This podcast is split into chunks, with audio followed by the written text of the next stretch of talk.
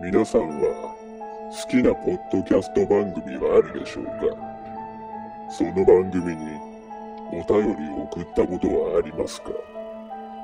今回はそんなお便りに関するお話。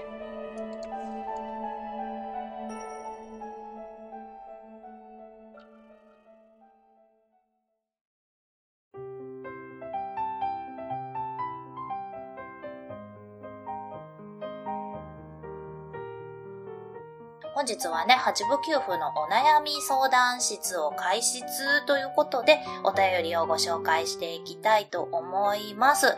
ではね、八部九夫はいただいたお便りを小躍りしながら読んでいきたいと思います。では、まず一つ目のお便りならぬお悩み相談。好き嫌いが多く困っています。野菜はほとんど食べられません。どうしたらいいでしょうか？というお悩みです。はい。では、こちらのお便りに関するお答えなんですけれども、うーん、そうですね。好き嫌い。まあ、無理して食べるようになれなくてもいいんじゃないかな、なんていうふうに八部九夫思っちゃうんですけれども、いかがでしょうか。ちなみにですね、八部九夫はほとんど好き嫌いがありません。と言ってもですね、まあ、食べられはしないけれども、好んで食べたくないものっていうのが3つあります。一つが納豆、そして二つ目が缶詰のホワイトアスパラガス、そして三つ目がタコなんですね。はい。えー、で、この三つなんですけれども、なんでこの三つが嫌いかというと、えー、まず納豆は匂いです。はい。なので逆に言うとね、こう匂いのしない納豆とかだったら食べられるんじゃないかなと思うんですね。で、二つ目のホワイトアスパラガスの缶詰。まあ、だいぶピンポイントなところ行ったなと自分でも思うんですね。あの、生のホワイトアスパラガスは食べれるんですよ。缶詰になるとダメなんです。なのでね、これはなぜダメかというと食感なんですよ。こうくたくたに煮て缶詰にしてあるので、なんかその食感が嫌なんですね。えー、そして三つ目のタコ。これはですね、もう見た目なんですよ。はい。なので、こう、なんでしょうね。料理してあったら食べられるんですよ。はい。矛盾してますけれども。えー、たこ焼きのタコとか好きですしね。普通にカルパッチョとかで吸盤ついてないと食べれたりするんですよ。なので、これは吸盤がダメなのかな、私。まあ、小さい時にね、タコを見てしまって、それでなんか、うわ、キモと思ってそこから引きずっちゃってる感じですね。というね、まあ3つの嫌いなもの、まあ食べられはするけれども自分から好んで食べようとは思わないもの。で、その理由なんですけれども、あの、嫌いになった理由って何かしらあると思うんですよ。まあ、あとは味ですよね。味が嫌いっていうのもシンプルにあると思うんですけれども、なのでまあそこをね、克服しちゃえば食べられるんじゃないかな、なんていうふうには思ったりするんですけれども、まあそこをね、あの、克服するにはかなり工夫が必要ということなので、まあね、本当に食べたいと思うならば、なんで嫌いかっていうのを考えて工夫してもらうっていうのがね、一番いいかと思うんですけれども、もうね、無理して食べることもないんじゃないかな、なんていうふうに思ったりします。まあそりゃね、人とこうご飯食べに行って、ああ、これ嫌いだから食べないとか言ってポイポイ残しちゃうのはね、あまりまあそうですね、周りへの配慮としてはよろしくないかなと思うんですよ。マナーとして美しくないなとは思うんですけれども、そこはね、工夫次第だと思うんです。あの、相手の方にね、ごめん、これ食べられないから食べて、みたいなこと可愛く言っちゃえばね、あの、全然そこはクリアできる問題なんじゃないかなと思ったりするんですよ。もしくはね、まあ、お店の方に、すいません、この食材があまり好きじゃないんで、これだけ抜いてもらえますかって言っちゃったりね。なんかそういうことができれば、うん、まあ、別に嫌いなものは嫌いでいいんじゃないかななんていうふうに思っちゃったりもしております。ただね、栄養は偏っちゃうので、特に野菜とか食べないとね、えー、サプリメントとかとって、栄養バランスだけは気をつけていただきたいなと思います。それじゃあお便り読んでいきたいと思います。好き嫌いが多く困っています。野菜はほとんど食べられません。どうしたらいいでしょうか今なんかもう野菜食う必要ないでしょ。今サプリで何でも補えるし、体で作られんビタミンとミネラルだけ把握しとけば全然いいんじゃないかな。それそのサプリ買って飲めばいいだけじゃけ例えばビタミン B1 ビタミン B2 ナイアシンパントテン酸ビタミン B6 ビタミン B12 ビタミン C 葉酸ビオチンビタミン A ビタミン D ビタミン E ビタミン K カリウムカルシウムリンマグネシウム鉄では、二つ目のお便りをいきたいと思います。はい、えー彼女と喧嘩をしてしまいました。おすすめの仲直り方法を教えてくださいというお便りです。はい。では、こちらですが、もうね、おすすめうんぬん言わないので、速攻仲直りしましょう。ごめんなさいって言ってください。はい。もうこれがね、おすすめの仲直り方法です。もうあの直接会ってとかじゃなくていいんで電話でもメールでも Twitter の DM でも LINE でも何でもいいのでとりあえずごめんなさいって言いましょう。あの、私あんまり喧嘩両成敗っていう言葉好きじゃないんですけれども、うんまあ、どちらにしもね、少しずつ悪いところっていうのはあると思うんですよ。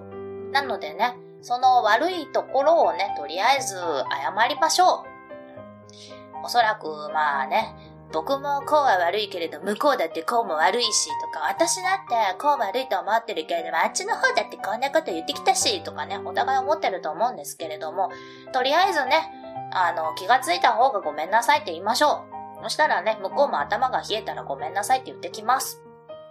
もしそこでね、頭が冷えずに、ギャーギャーギャーギャー攻撃してくるような相手だったら、もうそれはね、ちょっとモラハラ気質があるんじゃないかと思うので、もう、もう諦めて別れましょう、そこは。はい。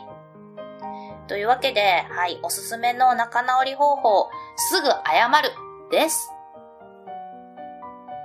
彼女と喧嘩をしてしまいましたおすすめの仲直り方法を教えてくださいもうあんた何も分かってないあの子が何で怒ったのかあんた分かってんの？何？ご飯を食べた時に美味しいって？言わなかった？バカそんなんじゃないわよ。確かにそれも大切よ。でもねもっと大切なことがあるでしょ。何？何言ってみなさいよ。男でしょあんた。たまには。何？あもう声が小さくて聞こえない。聞こえない。美味しいものを食べに行くようにするバカ。そんなんじゃないわよ。バカね。ほんとバカ。あんた普段からあの子に好きって言ってる？何？言わなくても？何？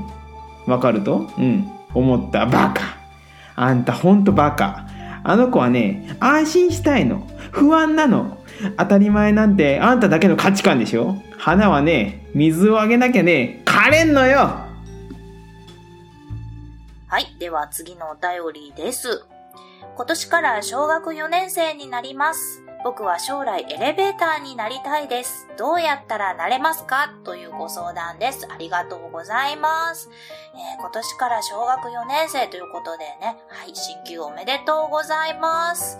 将来の夢がエレベーターということですね。まあね、エレベーター、そうですね。人の役に立つかなり便利なものですよね。というわけで、まずはね、エレベーターになりたいと思うんだったらね、エレベーターをいろいろ調べてみることだと思います。今はね、こうインターネットでいろいろ検索をすれば出てきますから、エレベーターというものがどういうものなのかだとか、えーエレベーターというのはどうやって作られているのかとかね、エレベーターというのはどういった役割があるのかというのとかね、いろいろ調べてみたらいいんじゃないかなと思います。えーなりたいものにはね、まず調べてみるといういうのが一番の近道かなと思いますので、えー小学校4年生だったらね、インターネットの使い方とかもね、今の子は分かってると思いますので、えーまずはなりたいものについて徹底的に調べるというのをやってみてください。ではでは、頑張ってください。今年から小学4年生になります僕は将来エレベーターになりたいですどうやったらなれますか？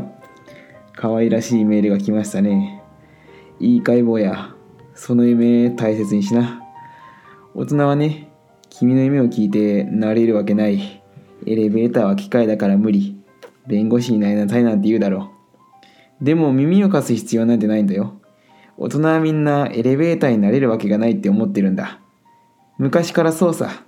鉄の塊が空を飛ぶわけがない。遠くにいる人と会話ができるわけがない。結核が治るわけがない。ほとんどの人はそう思った。でもね、強く思い続けることでどれも現実に実現したんだ。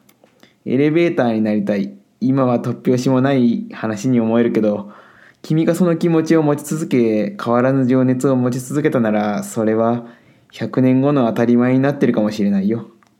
おっともうこんな時間だ。今週はここまで。それじゃあまた。では次のお便りです。シンプルですね。赤ちゃんってどうやって生まれるの？というお便りをいただきました。ありがとうございます。えー、匿名希望でいただいてるんですけれども、差出人の方はおいくつですかね？お子さんなのかな？それとも大人の方なのかな、えー大人の方の場合はね、インターネット使ってご自身で調べてください。えーお子さんの場合なんですけれども、そうですね、赤ちゃんってどうやって生まれるの？まあまあ、いろんな風に言われますよね。えー日本だったらコウノトリが運んでくるとか、あとヨーロッパはキャベツ畑に落ちてるとか、なんかそういう話なんかもあるそうですよね。まあまあ、そんなね、風に言われる赤ちゃんの出来方なんですけれどもね、もう、まあ、神秘的なものですよね。これは本当に生命の不思議としか言いようがありません。できればね、お母さん、お父さんに自分が生まれた時のことを聞いてみてほしいなと思います。それからね、赤ちゃんがどうやってできるかっていうのを勉強していっても遅くはないと思いますので、とりあえずはね、えーご自身のお母さん、お父さん、もしくはおじいちゃん、おばあちゃんとか、えー周りにいる人とかに自分が生まれた時のことを聞いてみてください。はい、次のお便りです。赤ちゃんはどうやって生まれるの？それはもちろんですよ。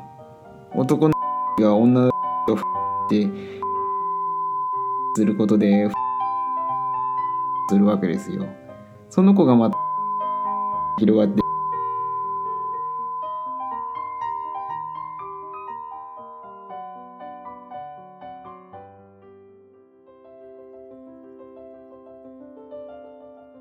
本日コラボをさせていただきました八部九夫と申します。レントよりなおゆっくりとというポッドキャスト番組を配信しております。えー私一人でこう日常のあれこれですとか音楽や特にクラシック音楽のお話をあの面白くわかりやすくお話をしている番組になります。えー金曜日のね、夜22時に配信しておりますので、こう、週末のお時間のある時にゆるっとお聞きいただけるような番組というのを心がけて作っております。えーどうぞご時間のある方、聞いていただければと思います。よろしくお願いいたします。それではお邪魔いたしました。八部九夫でした。ありがとうございました。